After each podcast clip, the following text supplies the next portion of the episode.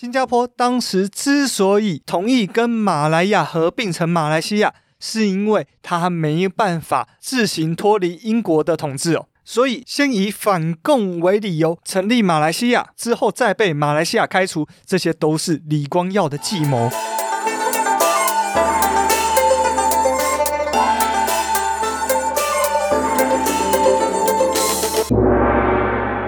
回到天下第一台，我是噗咕鸟。天下第一台是个历史时事型的节目，为您介绍各种世界上第一，特别是台湾的第一。那今天呢，是我们的 EP 九十，九月十六，马来西亚建国快乐。咦，马来西亚有两个国庆日吗？新加坡被马来西亚开除，其实都是国父李光耀的阴谋吗？来聊聊沙巴烧腊月的历史，马来西亚成立的故事。以及新加坡被迫独立的故事。好的，终于来到了马来西亚系列的第六集啊！那这一集可能会是最长的一集。我已经觉得我已经尽量言简意赅了，但是呢，哈，还是有很多东西想要好好跟大家分享的。而且，而且，我发现这一集似乎是我们开频道以来，就是牵扯到过往的集数最多的一集。所以，如果你是老听众的话，哇，这一集恭喜你，你将会融会贯通之前的很多集数。那如果你是新听众的话，那更恭喜你，你将会有机会回去听我天下第一台布谷鸟用心自己制作的很多集的内容啊。所以这一期敬请大家期待喽。那还有还有，在节目开始之前，一定要先跟大家宣传一下天下第一台的赖社群。开启啦！好、哦，大家可以到资讯栏的链接去加入我们的赖社群，来跟我们还有其他的天下第一台听众们一起做最直接的互动。すごいすごい！赶快来加入吧！好的，那我们的上一集呢，是赶在这个八月三十一日马来西亚独立日那天，哈、哦，成功上架了我们的 EP 八十九，马来亚从被。 英国殖民一直到二战后脱离英国独立的故事，当时就是希望啊，能跟大家还原历史上的今天。诶，但是你知道吗？下个礼拜的九月十六号，扑姑鸟已经是这礼拜了哟。其实还有另外一个节日，叫做马来西亚日，又可以被称作马来西亚成立日。诶，不是刚过完独立日吗？怎么又来一个啊？啊那每集的一开始呢，哦，按照惯例，我都会念一则 Apple Podcast 上面留言。不过呢，今天比较特别一点，因为呢，今天这一集的内容完全可以从天下第一台 EP 八十九那一集的贴文，哈、哦，IG 贴文下面有一位叫做 Alex Try，哈、哦，这位朋友的留言来为我们这一集做开场。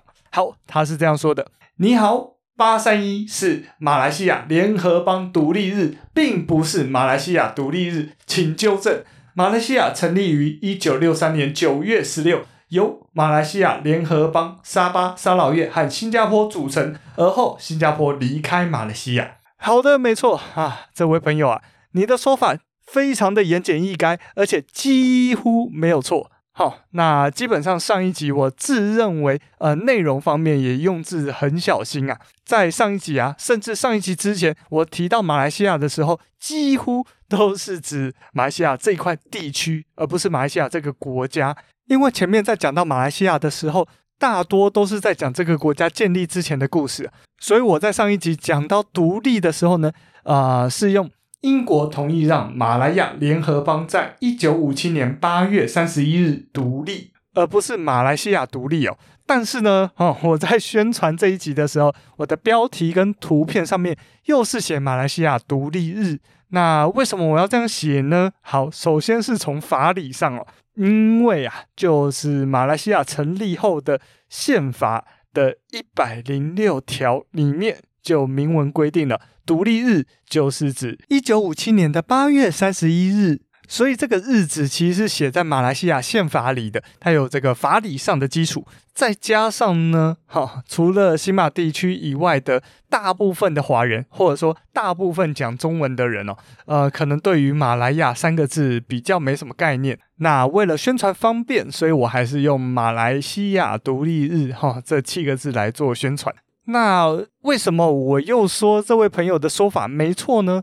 那我们就来直接听听马来亚的东边，哈，东马的朋友的说法吧。好，这位朋友叫做周兆宏哦，他是一位马来西亚的东马的沙巴人。他在二零一七年的时候有投书到《天下》杂志的独立评论。那他的文章呢，其中有一段，好，我就直接引用了。他是这样说的：一九五七年八月三十一日一直被视为马来西亚国庆日，一直到二零零九年，马来西亚首相纳吉才立法把每一年的九月十六日定为马来西亚成立日，并且列为公共假日。对于沙巴沙劳越而言，他们对于八月三十一日并没有直接的历史情节，甚至有一种被殖民的负面情绪。因此呢，很多民间团体开始呼吁马来西亚政府正式及更正这段历史事实，把八月三十一日马来西亚国庆日改名为马来亚独立日，并把九月十六的马来西亚成立日改成马来西亚国庆日。好，讲完这段，大家应该就很清楚了。就是其实很多所谓的东马人，也就是沙巴沙老越人哦，其实有一种被马来亚殖民的感觉。可以想象，东马人一定会有：诶，为什么我们要过马来亚独立日，而且还要把这个节日当成我们的国庆日？嘿，马来亚独立的时候，我还在被英国殖民啊！啊，马来西亚也还没成立呀、啊。那这个情绪，不知道各位听众有没有似曾相识哦？如果你是台湾人的话，我相信你多少能够理解，因为也有不少台湾人觉得，为什么我们的国庆日是十月十日？好、辛亥革命的时候，台湾明明还正被日本统治。那如果今天哦，照我们的 EP 十一和 EP 四十八这个连续两年讲过的蔡英文国庆演说的解析里面。开头啊，就有提到，今天是中华民国一百一十一年的国庆，也是中华民国立足台湾以来第七十三个国庆日。好，有听我的解析的朋友 就知道，这其实是一个很新的概念。这代表什么？这代表蔡英文的潜台词就是中华民国台湾其实是一个独立的新国家。我们在庆祝中华民国一百一十一年的国庆的时候，事实上，其实我们在庆祝中华民国台湾第七十三个国庆日。但是呢，我今天要继续延伸这个概念了。如果我们接受中华民国台湾是一个独立的新国家，那十月十日又跟台湾关系其实不大的话，那我们是不是应该为中华民国台湾这个新国家新定一个国庆日呢？嗯，我想了一下。那这样应该是要定在这个中华人民共和国是一九四九年的十月一日建国嘛？那当时呢，中华民国政府破迁来台，并且宣布政府迁设到台北市的那一天是十二月七日，所以呢，也许我们国庆日应该要改在 十二月七日哦。那这个是如果你要去完善中华民国台湾是一个新的独立国家的论述的话啦。好啦，我只是觉得这个讨论是很有趣的啦，但大家可以不要理我，毕竟这个是不太现实的。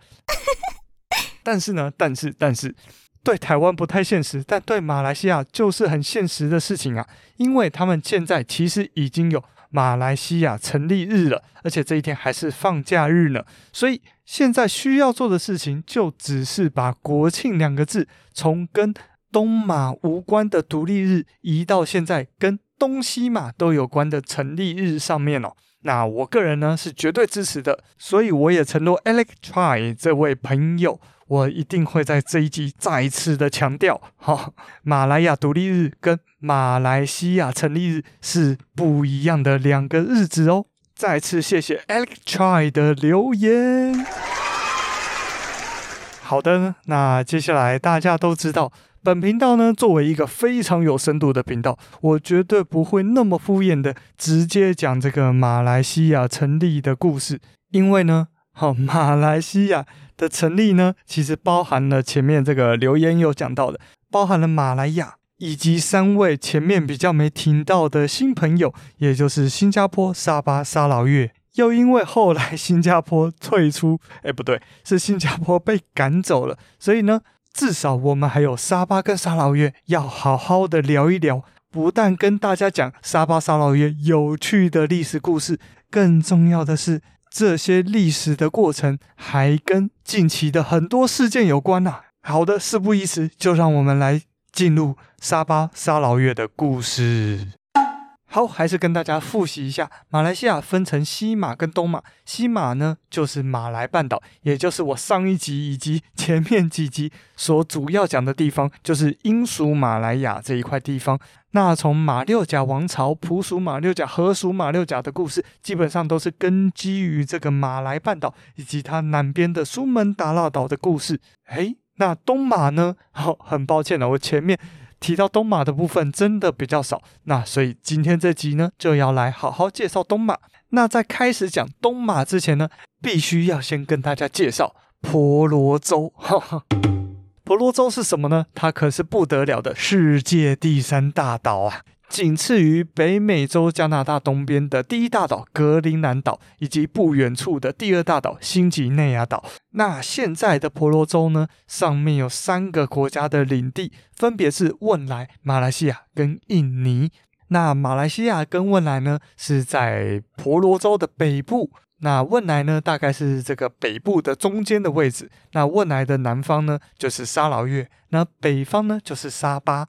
那婆罗洲的南部呢，就是印尼，好，它占了比较大区块的位置。哎，对了，这边要跟大家补充一个小常识哦，就是印尼哦，称这个岛叫做加里曼丹岛。所以，当你如果跟印尼提到婆罗洲的时候，他是有机会会纠正你说，哎，这不是婆罗洲岛啊，它的正式名称叫做加里曼丹岛啊。好。好，这就是肉燥饭跟卤肉饭的故事哦。到底北部的卤肉饭是不是就是南部的肉燥饭呢？好，好，那我们继续讲。其实讲到这个岛，这个婆罗洲岛或者是加里曼丹岛，其实还有很多故事可以讲。例如，呃，当我们提到亚洲第一共和国的时候，有人会说，诶，那不就是一九一二年成立的中华民国吗？好，也有人会说。这不就是一八九五年成立的台湾民主国吗？诶，其实还有人会说是一七七七年成立的南方共和国，国祚长达一百零七年，是由客家人陈兰博和罗芳伯他们的南方公司所建立起来的政权。而当初这个政权就是在婆罗洲岛的西南部，哦，目前印尼统治的地方。好，那这个就未来我们会专门做一集。Podcast 节目来为大家讲解。嗨嗨嗨！好，让我们继续回到沙巴沙劳越的故事哦。好，先讲沙劳越。哎，我这边要更正一下，其实应该要叫它沙拉越。哦，我叫沙劳越叫太习惯了。好，是沙拉越，因为马来西亚对这个地方的中文译名可是有明确规定的。好，所以我应该叫沙拉越。前面讲错的，先抱歉抱歉。好，让我们开始沙拉越的历史。沙拉越呢，原来是汶莱苏丹国的土地哦。那不过这是名义上的土地，因为呢，汶莱苏丹国其实从来没有实际统治过沙拉越，而是都委托人统治啊。例如呢，一八七二年的时候啊，汶莱苏丹就委托贵族马可达统治沙拉越。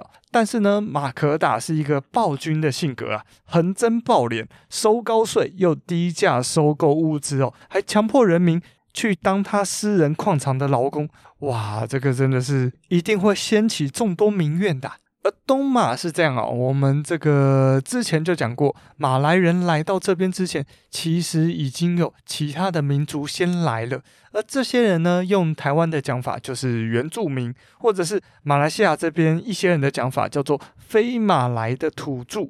哦，先讲一下哦，土著在这边其实没有歧视的意味哦，这个就是马来西亚的中文习惯的语境哦，跟台湾比较有点不一样。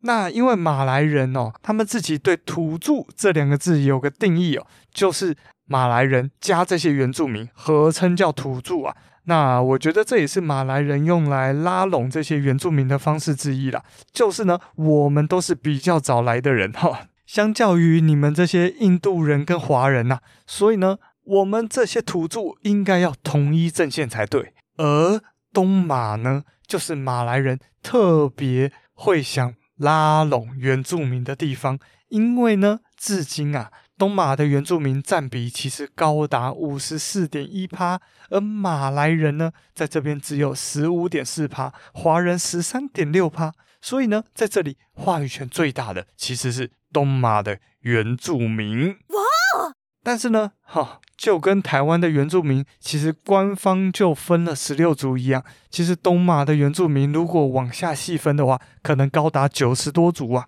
而前面提到的汶莱苏丹的皇室呢，贵族呢，其实是马来人哦。所以你在这边就可以知道，为什么汶莱苏丹国的国力和极盛的时期，其实啊、包含了整个婆罗洲岛的这个沿海地带。但是呢，它事实上真的有效统治的地方，其实真的不太多。加上前面说到的这个暴君哦，马可达哦，还最欺负这个同为马来人的同胞啊。简单说就是高级马来人欺负低级马来人呐、啊。所以呢，原住民的其中一族一般人哦，就连同这些马来人还有达雅人一起发动了起义革命啊。那这个时间点呢，是在一八三六年。而马可达呢，他镇压这个革命失败了，所以呢，苏丹就再派他的叔父过去，哎，结果也没用。这个时候啊，英国的海峡殖民地总督派了一个人过来打探打探这个东马的消息。那这个人呢，就是詹姆斯·布鲁克。而苏丹的叔父哦，认识这个人，就想说啊。我们都摆不平，干脆请一个英国人来摆平算了，所以就请他来平乱。那答应呢，如果这个起义啊可以被你镇压住的话，我就赐给你土地，封你为拉惹 Raja。好，我们前面讲过啊，Raja 其实是梵文，也就是古印度文对于这个国王的称呼，所以简单来说就是给你土地，封你为国王啊。于是呢，詹姆斯·布鲁克就在英军的帮助下，镇压这革命，结束了这个起义。那他接着呢，就取代了马可达，成为了第一位白人沙拉越的 Raja，也就是第一位白人拉惹。那这也就是布鲁克王朝的开始。我觉得超酷的，就是因为拉惹其实是嗯有点马来人，也包含印度人或印度教徒独享的一个称呼啊，哎，但是没想到今天出现了一个白人的拉惹，并且就是从此开始了他的王朝，哇哦，真的是大开我的眼界啊！其实这也反映到后来。诶，我们下一集应该会讲到这个东马，它的政治氛围或者说人民的这个包容性是特别特别强的。那也许从这个地方就可以看出一些端倪呀、那原来呢，沙劳越只是指一块小地方哦，而从这个沙劳越哦到汶莱苏丹所在的这个皇宫这个地方的这一片区域哦，基本上啊各地的酋长啊、总督啊，其实哦。几乎都没有在听汶莱苏丹的，也没有在上缴税款的，而且还纵容海盗，让治安很败坏啊。而这一些呢，就被这个白人拉惹詹姆斯·布鲁克所看在眼里哦。不得不说，他真的是有些聪明啊。他找上了英军，哈、去打海盗，借此呢，就是实质控制了更多原来由海盗控制的土地。然后呢，就拿钱跟苏丹说：“哎，不然我给你一笔钱。”你把这块地给我，哎，这个提议对汶莱苏丹来说，哎，这块地方本来就收不到税，哎，结果詹姆斯这个家伙还跟我买，让我可以拿到一笔不小的钱，哎，钱嘛，不拿白不拿。于是啊，汶莱名义上的大块的土地，就这样一大块的一大块的分给了詹姆斯这位白人拉惹。那詹姆斯毕竟是花钱买了地嘛，所以这些钱呢，他也要赚回来。所以呢，他其实抽的税其实也还蛮高的，导致哦人有多起的暴动啊，像是一八五七年华人的矿工啊，就因为不满抽税的制度，以及不满白人拉惹政权的压迫，所以揭竿起义啊，靠着六百多名的敢死队，直接攻陷首都古晋市啊，让詹姆斯急忙逃走。而华人领袖刘善邦就召集了各族的领袖，哈，跟他们签下了互不侵犯条约，就从古晋哈首都回到他原来的根据地，但是呢，哦，詹姆斯在很短的时间内马上就重整旗鼓，一样召集了刚刚才签完互不侵犯条约的那些各族领袖啊，一反过头来一起去攻打这个起义军，导致了刘善邦的部队在回到根据地的路上啊就被袭击，伤亡惨重啊！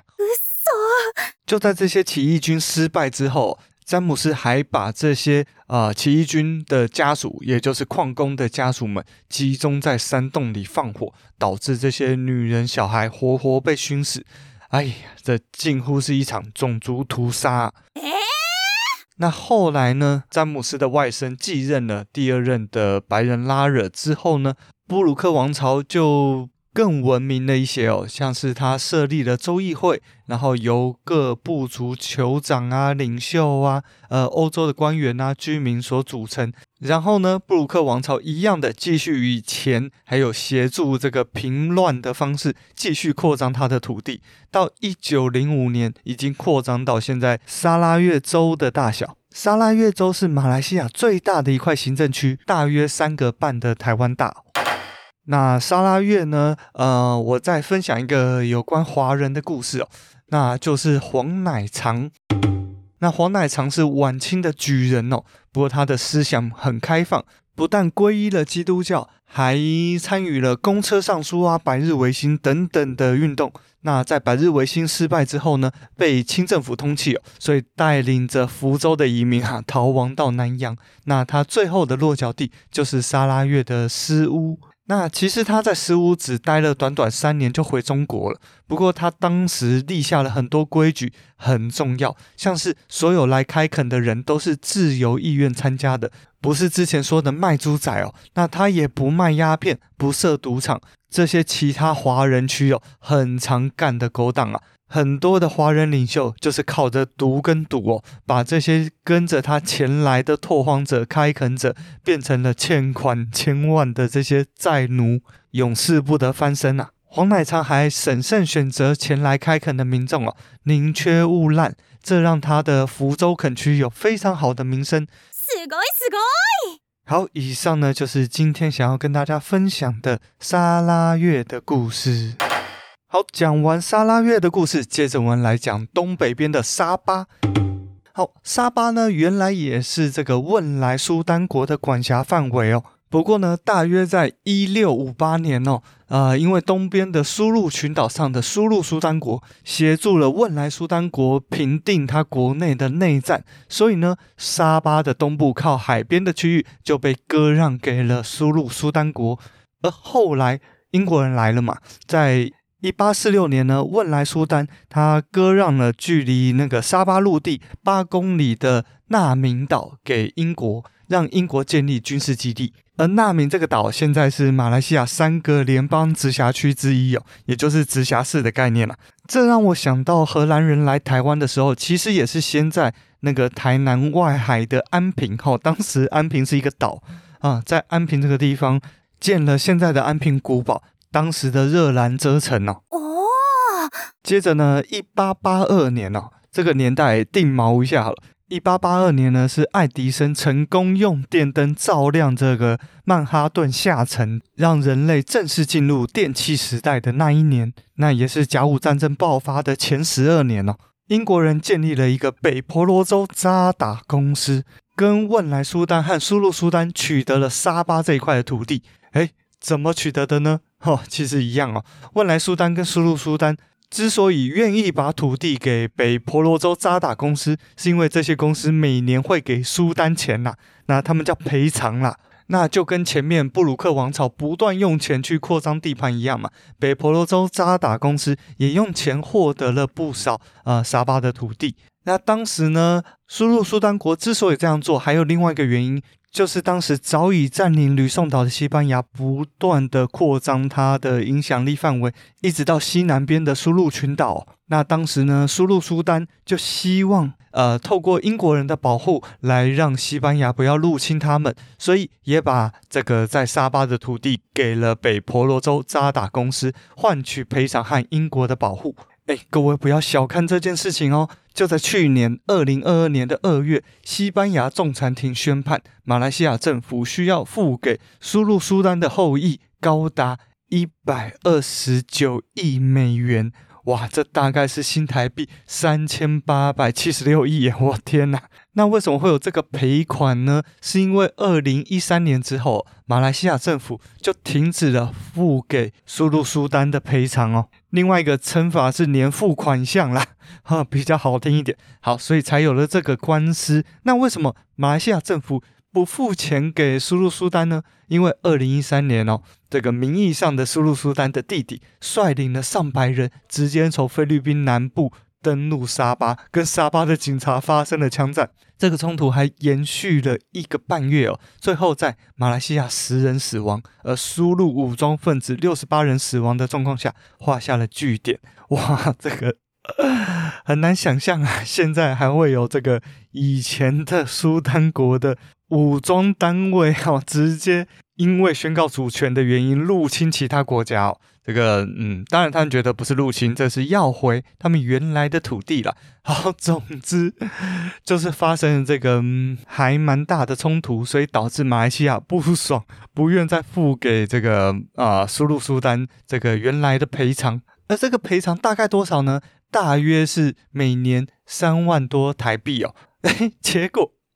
结果现在西班牙仲裁庭宣判，马来西亚要赔给啊、呃、苏禄苏丹新台币三千八百七十六亿元。我、天哪！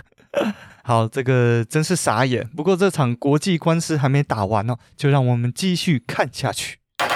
那相较呃沙拉越是布鲁克王朝，也就是这个白人拉惹家族在经营哦。那沙巴呢，它是公司在经营，所以最主要的就是赚钱。那北婆罗洲渣打公司呢，就引进了大量的华工来开垦哦，来盖铁路啊，来架设电报线路等等。那它也出口了树藤啊、橡胶、松子、橡树、呃燕窝、珍珠、烟草等等，所以算是有认真在经营，跟有认真在赚钱呐。那接下来的故事呢，其实就到了二战开打哦啊，那这些地方沙巴、沙劳越、汶莱呢，都被日本占领了。而在战后呢，哦，战后的一九四五年，不论是统治沙拉越的布鲁克家族，还是统治沙巴的北婆罗洲渣打公司哦，都已经无力负担满目疮痍的领地哦，所以就交给英国政府来管理，好，正式成为了英国直属的殖民地。然后接着呢，好，接着就是上一集提到的，一九五七年八月三十一日，马来亚独立了。然后呢，就是最前面，好，节目一开头提到的，一九六三年九月十六日，马来西亚成立。诶，大家想一下，一九六三年是什么概念？好，我们继续为大家回顾一下时间概念哦。这个一九四五年，日本投降。第二次世界大战结束，而这一年呢，也是共产主义四处点火的年代啊！大家想想看，从一九四五年到一九六三年这十八年间发生了什么事？嘿，一九四五年，胡志明率领的共产主义分子建立了越南民主共和国，也就是北越；而一九四八年呢，金日成率领的共产主义分子建立了朝鲜民主主义人民共和国，也就是我们所称的北韩。然后，一九四九年呢，中国共产党把中华民国和国民党给打去台湾，建立了中华人民共和国。好，这一段历史相信大家非常清楚。而接下来的日子呢，在共产国际跟中共的资助之下，呃，辽国啊、柬埔寨、泰国、缅甸、马来亚、印尼、新加坡，甚至沙巴、沙劳越哦，都有共产主义分子纷纷成立政党组织或者是武装力量。这些共产主义分子都想要赤化自己的国家，让自己的国家这块土地建立起共产主义政权哦。那更不用说，还有一九六二年的古巴飞弹危机啊，以及隔壁的印尼总统苏卡诺就是一个著名的亲共分子，而且印尼还在两年后的一九六五年发生了九三零事件哦，是一个印尼共产党发动政变的事件哦。嘿这一些详细的可以听 EP 七十五，我讲五一劳动节的由来，还有统治了三分之一地球人口的共产主义这一集哦。那一集我讲共产主义是怎么样这个席卷全球的。好，在马来亚独立的同时，其实呃，新加坡、汶莱、沙巴、沙劳越其实还在英国的统治之下哦。那与共产主义席卷全球的同时呢，其实还有另外一个事情，就是 EP 四十四讲英国女王伊丽莎白二世以及大英帝国怎么转型成大英国协的那一集，其实有讲。英国在打二战的时候是搬出了老本呐、所以现在的英国其实是财政空虚，根本就发不太出薪水给这些海外殖民地哦。所以呢，这个时候就给了新加坡、汶莱、沙巴、沙劳越脱离英国殖民的机会。那这个时候呢，其实就有三股势力开始动作了。那这三股势力是谁先发动的？这个说法真的非常多。哇，我这边只能假设三方都主动的方式来模拟这三方的心理运动啊。那这三方呢，就是新加坡、马来亚跟英国。好，首先是华人比例占了八成的新加坡，而他的代表呢，就是国父李光耀。好，那前面都没讲到新加坡嘛，我这边稍微提一下，呃，新加坡跟李光耀。那关于新加坡跟李光耀呢，我们之后会再专门做一集来跟大家讲解。李光耀呢，从剑桥大学毕业之后当上了律师。那在一九五二年呢，因为代表罢工的新加坡邮差去跟英国殖民政府谈判哦，所以因此声名大噪啊，建立了群众基础。那他在一九五四年呢，成立了人民行动党。一九五五年当选立法议会议员，并与新加坡的共产党合作，争取新加坡的自治。在一九五九年呢，也就是马来亚独立后两年，新加坡升格为自治邦。而在接下来的新加坡议会选举中，人民行动党拿到议会中五十一席的四十三席呀、啊，成为自治邦当然的第一大党。而李光耀出任新加坡自治邦总理。那这个时候呢，呃，人民行动党的亲共分子啊，正谋划要取代李光耀成为党内的领导层。而身为总理的李光耀，可能是因为他已经是新加坡最有权力的人，哦，不需要再跟亲共分子合作，或者是他听到了什么风声哦，所以他开始做了一件蒋介石做过的事情，就是清党。好，他率领着党内的反共派跟党内的亲共派决裂，并且逮捕大量的亲共分子哦。而身为总理的他，也在思考：哎，新加坡要迎向怎样的未来哦？新加坡这么小，不但没什么自然资源，能赖以为生的淡水都不够。明显的，这样的地方只能靠啊、新加坡原来的路线，也就是贸易来致富。而贸易就需要市场，而马来亚。就是一个临近的大市场，如果能与马来亚合并，将会获得免关税又稳定的大市场，也可以解决淡水等资源问题，何乐而不为呢？但是啊、考虑到呃，当时新加坡大约八成都是华人人口嘛，以当时的华人人口，如果跟马来亚合并的话，会让合并后的国家马来人和华人的人口近乎相当。那这样，马来亚的首相哦，东姑阿都拉曼一定不会同意的。嗯，哎，有个办法，那我就去找也是英国殖民底下的沙巴、沙劳越跟汶莱一起组成马来西亚。那边华人人口比例不高哦，马来人相对比较多。那这样东姑阿都拉曼应该就会答应的。再来呢是马来亚代表人物是首相东姑阿都拉曼。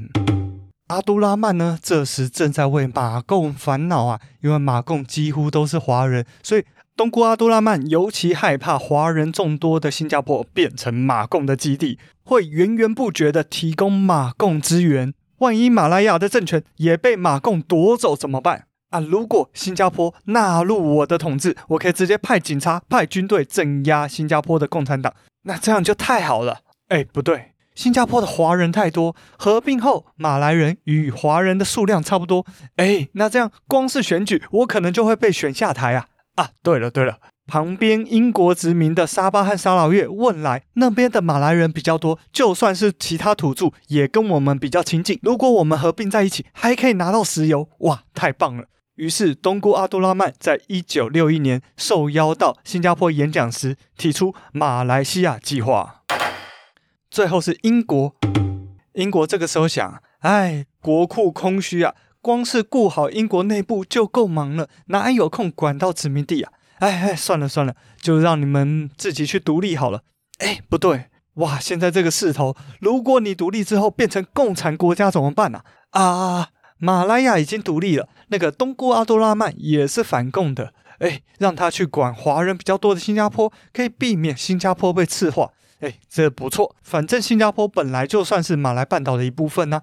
哎，不对不对，这样华人有很多共产党的，这样会不会让马来亚一起被赤化啊？啊，对面还有我管的沙巴、沙劳越跟汶莱，我如果我们合在一起，把他们组成马来西亚，哎，这样华人人口一定不会过半，哎，我也省得管理的麻烦，只要常驻军队在那边就可以了。哎，这样听起来是不是三方都有意图呢？那接下来一定会。顺利的合并，对不对？哎，等等啊，各位，刚刚那三方可不包含沙巴、沙劳越跟汶莱啊。于是呢，一九六二年啊，英国就派遣了五人委员会民意调查团啊，其中三个是英国政府委派，另外两个呢是马来亚政府委任。好。前往沙巴和沙劳越啊，去调查他们合并的意愿。在经过了三十五个城镇、五十场听证会、面谈了四千人以上之后呢，结论是啊，沙巴和沙劳越哦，有大概三分之二的人民同意加入马来西亚这个计划。但是先决条件是，两邦的国会代表比例应该要高于马来亚的任何一州，而且沙巴沙劳越应该要拥有移民政策、官方语言、官方宗教的自主权。那汶莱呢？哦，汶莱比较特别哦，汶莱本来就有苏丹在嘛，所以呢，他们本来似乎是呃有这个意愿的，但是呢。因为马来亚要求汶莱缴交的石油税过高哦，再加上汶莱苏丹呢要求他的地位应该要比其他呃马来亚上面九个州的苏丹还要高，所以被否决了。而汶莱接下来就一直是英国的一个自治区，一直到一九八四年才宣布独立。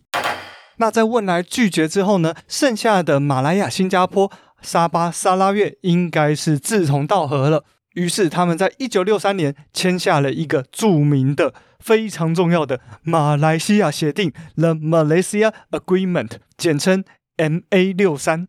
而这个协定最重要的原因，就是它是马来西亚这个国家诞生的建国契约。换句话说，这个就是四个政权决定签下结婚契约，共同组成一个大家庭。这个家庭叫做马来西亚。而正式生效的日期就是九月十六号，所以各位啊，回到最前面，Alex Try 这位听众朋友的留言，马来西亚的国庆日确实应该在九月十六号才对啊。不过这个 NA 六三可没有那么简单呐、不是说大家签了一个协议，大家合并就好了。其实有很多附带决议的，也就是这个结婚契约是有附带条件的。我之所以跟你结婚呐、是因为你曾经承诺了什么。好，这些承诺呢，像是 N A 六三里面有个很重要的精神，就是马来亚联合邦，也就是西马的十一个州，跟新加坡属邦，跟北婆罗洲属邦，也就是东马的沙巴、沙劳越，是以平等的位阶组合成马来西亚。所以，马来亚、新加坡、北婆罗洲应该是三个平等的伙伴关系。但是，但是呢？好，如果你是去看，比如说两年前介绍马来西亚的节目的时候，他们大部分会说马来西亚有十三个州，嗯，听起来好像没有问题。但是这样的说法，东马人可能会不太开心哦，因为这好像代表着东马当初是加入马来亚变成马来西亚，而更让东马人伤心的是哦，一九七六年马来西亚修宪的时候，沙巴沙劳越就是硬硬被降阶。被强迫跟马来亚十一个州变成同等地位哦，但其实按照当初的 MA 六三规定哦，沙巴沙劳越应该有其特殊地位才对，而且 MA 六三就是建国契约啊，建国契约的位阶可是比宪法还要来得高的，因为没有这个契约就没有这个国家，没有这个国家就没有这个宪法，所以当时马来西亚政府违反了当初的建国契约，没有给予沙巴沙劳越应该有的待遇，幸好哦，啊。因为这些年的马来西亚政局的变化，呃，这个东马地区和、哦、沙巴沙劳越成为了决定哪一个政党可以执政的造王者，这让各个政党不得不提升东马的地位。其实也不是提升，应该说恢复原来沙巴沙劳越跟马来亚的平等位阶。所以就在去年二零二二年，马来西亚正式修宪，恢复了沙巴沙劳越的特殊地位哦。所以现在更精确的讲法是，马来西亚是由马来亚的十一个州跟北婆罗洲的两个州所组成的国家。好了，讲远了，现在让我们继续回到一九六三年，马来西亚提出的新加坡。原本以为大家结了婚会皆大欢喜哦，但是啊，过了两年之后，大家可能看过一个画面，就是一九六五年，李光耀哭着宣布新加坡独立。哎哎哎，怎么会这样呢？好，这个新加坡独立的原因哦，呃，有分主流说法跟这个后来的阴谋论说法。那我们就先来讲主流说法，就像是我们百万的历史 YouTuber Chip。他在世界上唯一被独立的国家马来西亚为何不要新加坡？这部影片呢，提到的论点就属于这个主流说法。好，那这个主流说法大概是这样的，我觉得可以整理成三大部分哦，分别是选举、经济跟意识形态。那我们先来讲选举。因为选举是最具象、最肉眼可见的冲突啊！因为原来呢，马来亚的巫统，也就是东姑阿都拉曼的政党啊，他当时呢跟新加坡的人民行动党的李光耀有讲好，人民行动党不去干涉马来亚的选举，而巫统组成的联盟呢也不会到新加坡去选举。但是呢，刚刚说的联盟党哦，却违反了承诺，在一九六三年哦，大家才刚结婚的那一年。新加坡的州立法议会选举时，这个联盟党就在马来人比较多的选区，以新加坡联盟党的身份派了四十二个候选人去竞选。哎，全部也才五十一席，哎，你派四十二个人，已经是想要全面占领了。然而，哈、哦，事情没有这个翁郎雄人像人家简单呐。这个新加坡联盟党啊，全面失败，不但无一当选，还丧失了原来有的七个席次哦。而人民行动党呢，以牙还牙，在隔年的一九六四马来西亚议会的选举中，到了马来亚选区派了十一位去参选，其中有一席当选。这样子跨到其他人的地盘去选举哦，真的是撕毁了当初巫统跟人民行动党的承诺。虽然最后实质带来的伤害性不大，但是选举过程中的侮辱性极强啊。接下来是经济层面，也就是钱的问题。我们刚刚有说嘛，N A 六三就是建国契约。那这个建国契约里面有很多附带条件，其中有个附带条件呢，就是新加坡有承诺要给沙巴沙老越五年给出一点五亿的贷款，而且其中一亿的前五年还不算利息哦。那新加坡方面呢是认为，哎。我要借出这个贷款的前提，应该是 NA 六三里同一个章节里面有写到的，马来西亚会往单一市场的目标迈进，也就是接下来新加坡卖到马来亚沙巴沙劳越不应该有任何的关税和其他的限制。所以新加坡认为，哦，你都还没达成这个承诺，所以我不想借。那与此同时呢，其实旁边的印尼也扮演了一个反对的角色，因为印尼一直不想让马来西亚成立，所以当时的印尼总统苏卡诺曾经喊出。粉碎马来西亚哦，他当时哦禁运石油啊，禁运天然气到马来西亚，而且还派特务到新加坡去制造种族冲突等等等哦，这些都让新加坡急需透过啊、呃、马来西亚的单一市场来解决他的财务问题哦，但是马来西亚政府却一直在拖延这个单一市场的时程，甚至后来因为马来西亚一直等不到这一笔借款哦，所以马来西亚还威胁新加坡啊。你再不借钱给我，我要把你目前负责的百分之四十的税务上升到百分之六十啊，来弥补你没有借钱的过错。而新加坡当然就更不爽了，诶，新加坡才占全国百分之十七的人口，但是却要负担百分之四十的税收，已经很受不了了。现在还要给我上升到六十，讲什么都可以谈哦，讲到钱就是不行。好，接下来是最简单论述，但是却也最困难解决的意识形态。李光耀眼中的马来西亚，应该是马来西亚人的马来西亚，但是在东姑阿都拉曼的眼中不是这样的，他主张的是马来人的马来西亚，这让新加坡和马来亚的冲突越演越烈，因此最后在阿都拉曼的主导下。马来西亚国会在一九六五年的八月九日同意将新加坡逐出联邦，而这一天，李光耀哭着宣布，新加坡独立。好的，以上是主流的论述啊。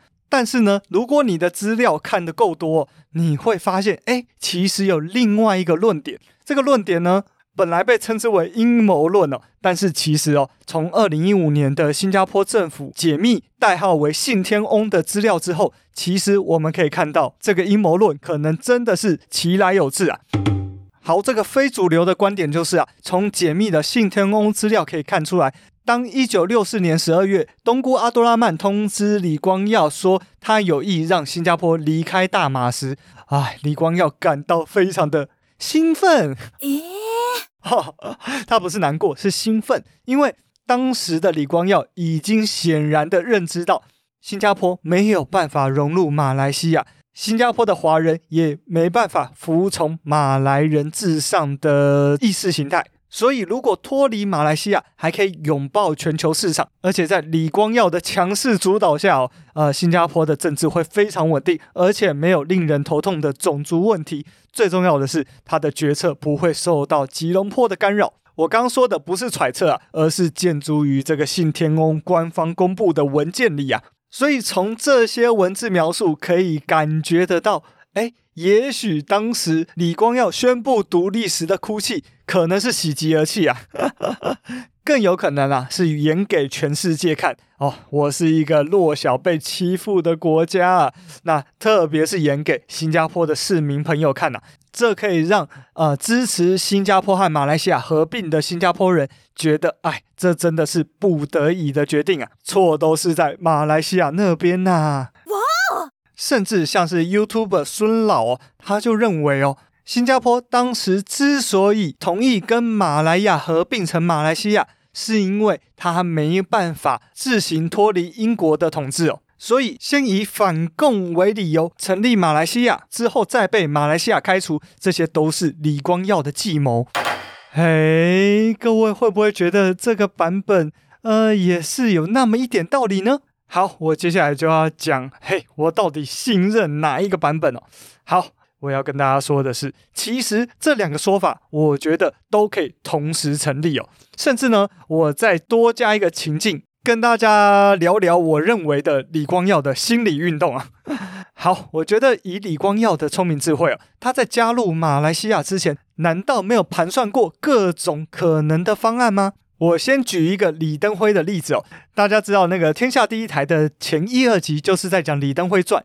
但是只讲了李登辉是怎么样当选总统的，还没有讲当选总统之后的事情哦。我先小小爆个雷啊，就是呢，在李登辉担任中华民国总统之后，他就打破了蒋经国的与中共不接触、不谈判、不妥协的态度，其实非常积极的跟中共接触。后来还成立了国家统一委员会嘛。那这个时候呢，啊、有历史学家认为有一个可能是。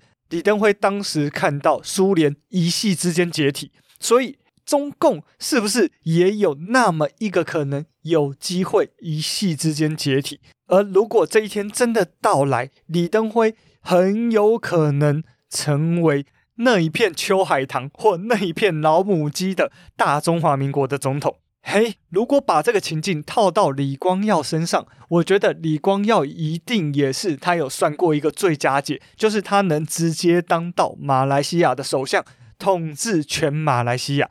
这绝对是一条路线，一个很好的路径。但是他一定也有算到，如果合并之后，马来西亚根本就是一直在拖新加坡的后腿，那到时我就直接独立，也是一个很好的方案。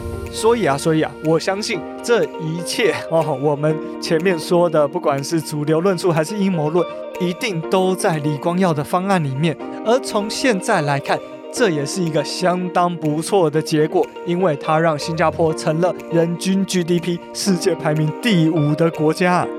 好的，以上就是新加坡独立的故事喽。那下一集我就会把我当初访问未说人话的集数剪出来啊。未说人话可是大马曾经第一名的 Podcast 频道啊。主持人 i s a 跟小芬都是资深的广播人，而且刚好 i s a 呃住西马，而小芬住东马，所以我也会问问他们这个东西马 哈到底是怎么看彼此的呢？还有马来西亚独立之后呢发生的呃五一三种族冲突事件，还有对于哦最年长的国家领袖马哈迪，以及后来的喜来登政变、政党轮替到现在的马来西亚政局，又是怎么看法呢？想知道这些，就请锁定下一集啦！我们来好好剖析马来西亚从成立后一直到现在的故事。这边是天下第一台的布谷鸟。如果喜欢我们的节目，请在 Apple Podcast 给我五星评价，拜托拜托！而且欢迎留言留言呐，Spotify 跟 Mixer Bus 也可以留五星好评哦。那不论你是在哪个平台收听到我们的节目，都麻烦你按下订阅键的按钮，这样才不会错过我们接下来的节目哦。还有。想知道任何关于天下第一台的讯息，请到天下第一台的脸书、脸书社团和 IG 都去按个赞、按个加入、按个追踪吧。还有天下第一台有 Line 社群哦，赶快加入，链接都在资讯栏。最后，如果你觉得节目做得不错，请给我一杯咖啡价格的赞助哈，最好每个月都来支持一下我继续做节目哈，就当加入个会员吧。好，链接都在资讯栏。最后，还是再次谢谢大家，我是布谷鸟，我们下一次见。